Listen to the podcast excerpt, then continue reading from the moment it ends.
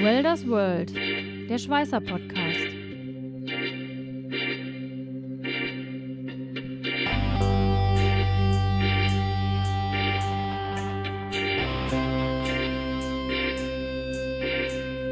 Ein Podcast mit Katharina Röschek, Jörg Ehling und Matthias Schütze.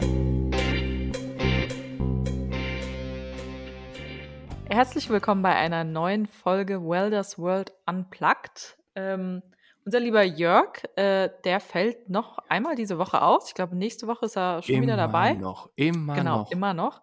Äh, Matthias ist dafür wie immer dabei und Natürlich. wir haben uns Robin dazu geholt. Tadä! Hallo! Wir haben versucht, einen Ersatz zu finden. Wir haben es nicht geschafft und haben uns dann umgeschaut. Nein, das wollten wir ja schon Natürlich ganz lange. nicht. Nein, nein, nein, war unser nein, Plan. nein, äh, nein. Robin, der hört ja immer fleißig unseren Podcast und kocht dabei, aber äh, Rezepte, um Rezepte soll es heute nicht gehen. Wir wissen aber, dass unser lieber Robin, du kannst dich ja auch gleich noch mal ein bisschen vorstellen, was du schon alles so Mhm. bei Binzel gemacht hast, aber wir wissen auch, dass du äh, eine Zeit lang mal bei uns im äh, Labor unterwegs warst und da einige interessante Dinge ja miterlebt hast. Und ich Genau. glaube, du könntest uns was dazu erzählen, wie denn da eigentlich äh, Brenner getestet werden, wie sowas abläuft. Ja, sehr gerne. Das kann ich gleich erzählen. Super. Jo, los. mal, kurz, kurze Frage. ähm, wir sind ja auch freundschaftlich verbunden, das darf man jetzt hier sagen. Ähm, und gerade unser lieber Jörg, der sich immer noch im, äh, heute im Sturm, nicht in der Sonne Norderneiß aufhält. Ähm, und der Robin haben ja so eine kleine Verbindung. Du bist ja der Patenonkel von, äh, Jörg, äh, von Eling Junior. Ja, Ähm, genau. Ist das jetzt Binzel interner Inzest oder ist das, darf, ist Oh. das, ist das Nein. ah, ging mir jetzt durch. Sorry, guck, musste mal kurz. Ach. So, Karl aber durch, abgehakt, das nächste bitte. Wir sind einfach eine schöne große Familie bei Binzel. Genau. Das ist doch alles wunderbar. Wir versuchen Ja. immer irgendwie Paten, Ja. Tante und Onkel von jemand anders zu sein bei uns. Das ist einfach, das ist die Liebe zu, zum Unternehmen. Ja, also da kann man Also bei uns Internet drauf bieten. Das ist so eine kleine Börse. Also, äh, mein Erstgeborener, den habe ich schon versteigert. Der ist noch nicht da. es ist mir egal, wer Patenonkel wird. Hauptsache heißt Matthias. Auch wenn es eine Tochter wird. So. Ah. Also Freitagnachmittag mit Mhm. euch, es wird schwierig, wie ich feststelle. Äh, aber Robin, ich gebe jetzt trotzdem nochmal das Wort an dich äh, zum Thema Schweißtechnik. ja, also du hast ja schon angedeutet, ich habe schon so ein paar Stationen beim Pinsel mitgemacht. Ich bin so das Eigengemüse. ähm, hab damals äh, als, als Ferienjob mal bei Pinsel angefangen in der, in der Löterei, wo die Schweißbrenner bei uns äh, zusammengelötet werden, im Prinzip vor der Montage. Und dann äh, ging das über verschiedene Stationen eben dann auch ähm, als Student ins Labor. Und da durfte ich eigentlich so im Prinzip meine komplette Studentenzeit als, als Werkstudent verbringen. Und es war eine riesen, ja, also für, für, für einen angehenden Ingenieur ist das eine riesen Spielwiese gewesen, was dort Mhm. alles, äh, was dort alles gemacht wurde, was wir alles für, äh, auch für Freiheiten hatten, dann auch äh, selber Tests zu machen. Und ja, da ist man auch eigentlich so mit der ganzen äh, Schweißbrennertechnik und, und allem, was noch weiter dazu gehört von, von uns, ähm, auch Peripheriegeräte für die Roboteranwendungen und ja, auch Geräte, ähm, in Kontakt get, äh, gekommen und hat das alles auf Herz und Nieren äh, prüfen dürfen. Was war denn so da das Spannendste für dich? Also klar, bei den Tests da gibt es ganz, unterschied- ganz viele unterschiedliche. Was fandest du denn immer am interessantesten im Labor? Also ähm, Labor oder wie es bei uns auch heißt, das ARC-Lab, das steht Mhm. für Advanced Research Center Laboratories. Ähm, Wieder was gelernt. Wieder was gelernt, Super. genau. Das Arc Lab, das ist auch reiner Zufall, dass Arc auch gleichzeitig für äh, Lichtbogen steht. Und Bei uns gibt es so viele Zufälle. Wahnsinn. Ist das nicht Wahnsinn? Genau. Ich, ich bin immer wieder aufs Neue begeistert. Wir haben, also wir haben dort äh, ja über 100, und 100 Tests und, und Prüfstände, die dort stattfinden. Und äh, ein Prüfstand ist immer besonders interessant gewesen, äh, der sogenannte MIG 2, weil das ist ein äh, Dauerprüfstand für das MIG-Mac-Schweißen. Also man muss sich das so Mhm. vorstellen, Ähm, da drin steht erstmal ein, ein relativ großer äh, Roboter. Und relativ groß. Das ist ein Monster. Also, ist einfach, er ist sehr groß, ja. Ich glaube, er hat über, ich glaube, er hat 100 Kilo äh, Traglast, wenn ich das. Ja, aber das hat er. das ist natürlich bei unserem Leichtgewichtsbrenner nicht notwendig, aber ähm, es gänge.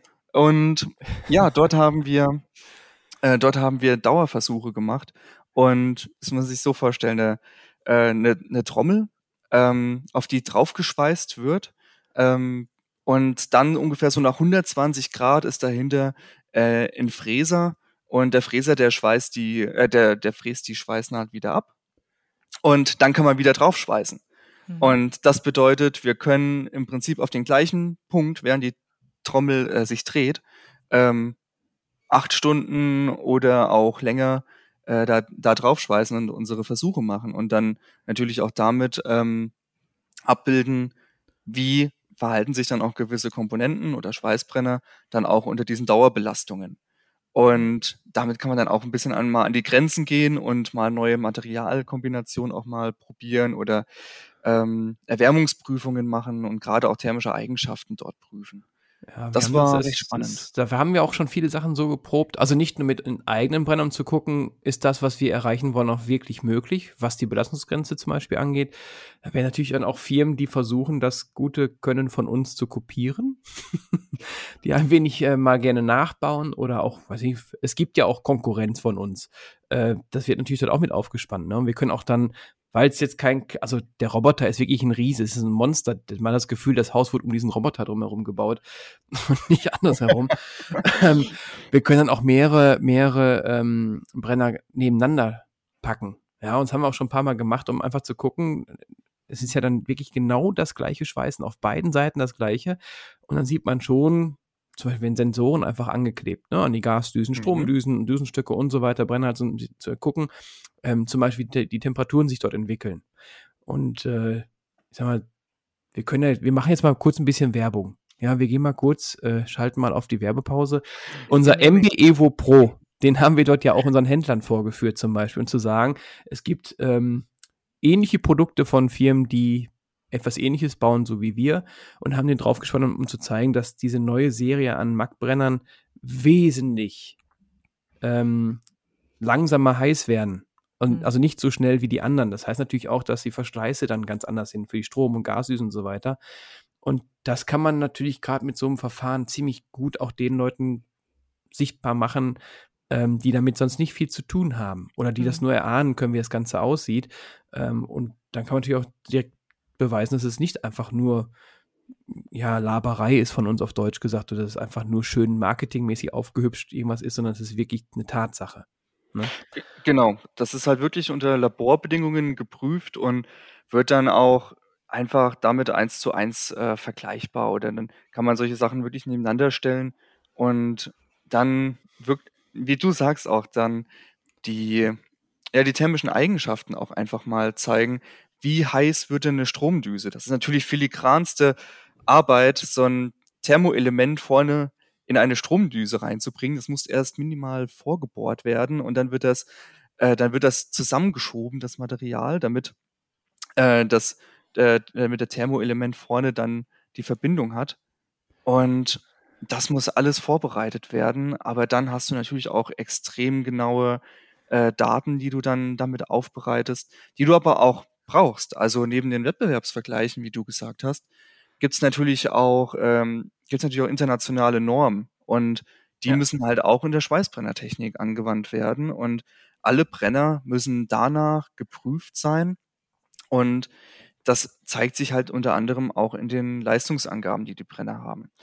Wenn ja, wir das sagen, ist, das ist ja, Entschuldigung, das ist ja wirklich interessant, ne? was wir da so erleben auf dem Markt, was für Angaben gemacht werden, muss sagen, das ist doch irgendwie auf kann man sich schwer vorstellen, so wie so ein Brennerlein schon aussieht manchmal, dass sie diese Einschaltdauer hat. Und dann wir, machen wir solche Tests und sagen, okay, das äh, ist dann doch eher schön gerechnet. Ja. Du kannst das ähm, bei unseren Brennern auf jeden Fall, kann man dann davon ausgehen, dass die diese ganzen Normen erfüllen.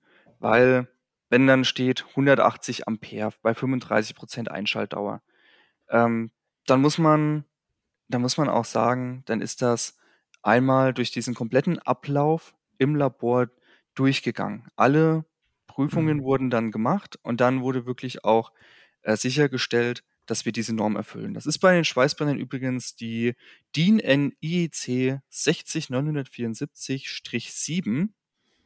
Die 60974 Wir fragen das später nochmal ab. ja. ja, die, die steht halt allgemein für alle äh, Lichtbogenschweißeinrichtungen. Hm. Ja? Und die ist auch in, in, das ist auch international verfügbar, weil du musst das in über 170 Ländern ähm, nachweisen. In denen gilt nämlich diese Norm für Schweißbrenner. Mhm.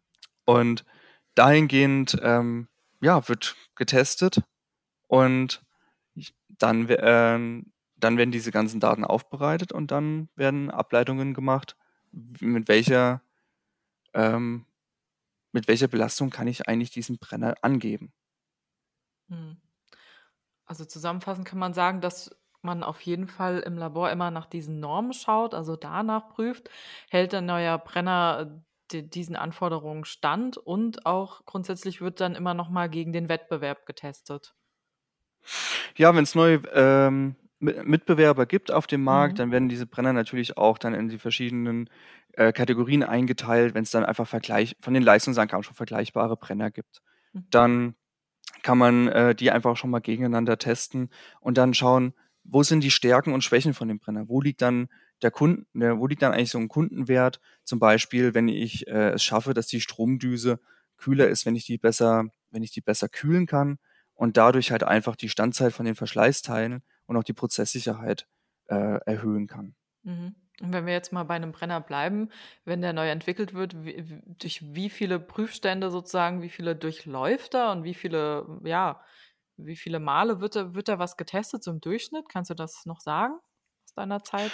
Ich, ich erinnere mich an, an ein paar Tests. Ich, die genaue Anzahl kann ich nicht mehr sagen, Mhm. aber es gibt zum Beispiel äh, mechanische Tests, wie ein, einfach ein Falltest, der Mhm. gemacht wird. Und da wird geguckt, geht, die, geht der Handgriff zum Beispiel kaputt. Das ist im Prinzip, wir wissen, Handgriffe müssen auch mal ein bisschen was aushalten können, auch, auch über die Mhm. Jahre hinweg. Ja. Und es gibt aber auch ähm, ganz wichtig elektrische Prüfungen, wie zum Beispiel die Isolationsfestigkeit.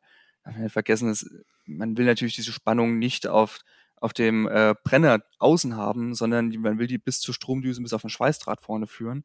Und Mhm. deswegen gibt's auch immer sehr genaue Tests, was die Isolationsfestigkeit von so einem Brenner angeht.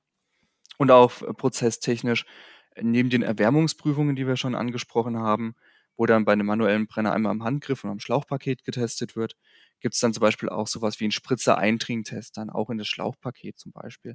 So, dass man halt auch weiß, wenn da mal ein Spritzer draufkommt, dass am Ende ähm, nicht zum Beispiel der Mantel beschädigt wird und so, oder die innen da liegenden Gasschläuche oder, oder der Liner beispielsweise.